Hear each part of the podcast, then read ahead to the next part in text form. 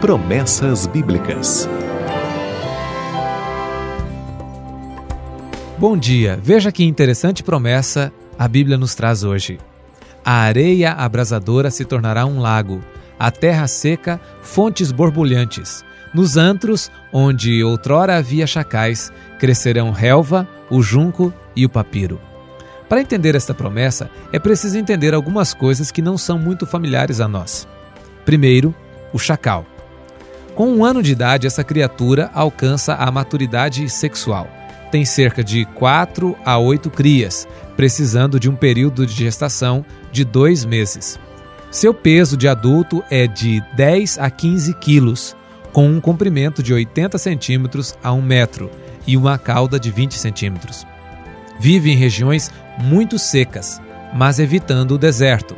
Esse tipo de habitat encontra-se nos Balcãs, na Grécia, na Turquia, no norte da África e no sudoeste da Ásia, de onde ele é nativo.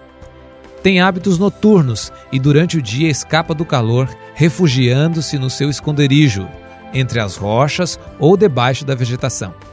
Possui uma grande resistência que o permite correr grandes distâncias durante toda uma noite se precisar. Ainda que goste de uma vida solitária, pode chegar a formar pequenos grupos conformados pela sua própria família. Alimenta-se de pequenos mamíferos, insetos e répteis, mas prefere as carcaças. Integra-se sem medo aos núcleos populacionais, sem saber que é temido pelo homem devido ao fato de transmitir a raiva.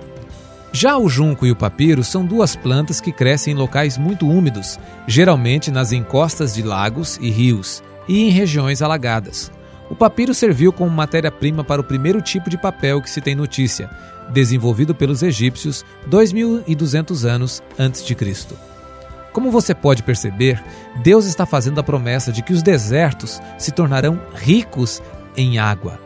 Esta promessa contradiz as previsões que dizem que os locais que hoje são secos se tornarão ainda mais secos. Porém, na previsão científica, um fator não é considerado: a intervenção de Deus. Ela muda tudo. Assim será com o mundo, assim será com a sua vida.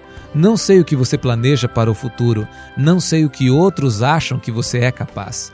Porém, não se esqueça que um toque de Deus transforma tudo. A intervenção dele muda o curso da história. Deixe que ele atue em você e veja o deserto se transformar em fonte de água no seu coração também. Ele prometeu, pode confiar.